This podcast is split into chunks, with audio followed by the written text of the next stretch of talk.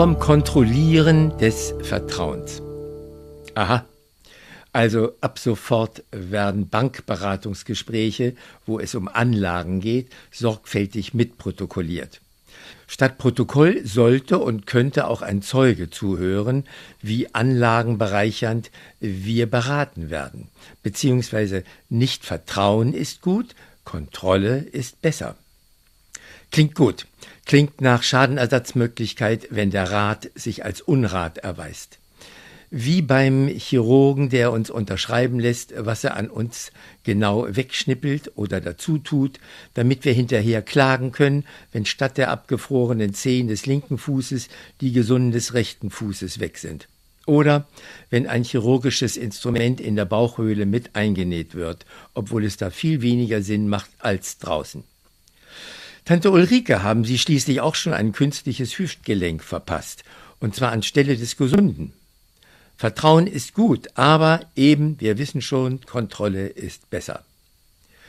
Ich finde es gut für uns Kunden und Patienten und nur ungerecht, dass man das nur bei Bankberatern und Ärzten macht.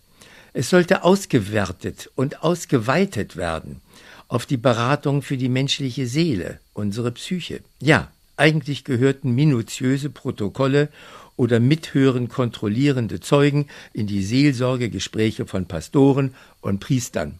Und in sämtliche psychotherapeutischen Sitzungen von uns Therapeuten sollten auch nicht nur wir dokumentieren, sondern gehörend und hörend kontrolliert werden.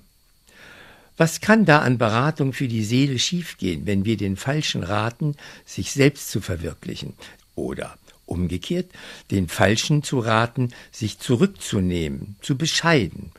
O oh Gott, oh Gott, wie viel gut gemeinte Seelenberatung von schiefen Lebenslagen mündeten in noch schiefere oder gar in irdische Höllen.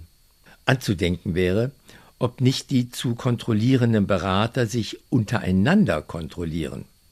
Pastoren und Priester supervidieren die Bankberater, die Bankberater die Pastoren und Priester, wir Therapeuten supervidieren alle Kontrolleure und bekommen Erfolgsprämien bei jeder aufgedeckten Missberatung mit seelischen Folgen oder Geldanlagenverlust.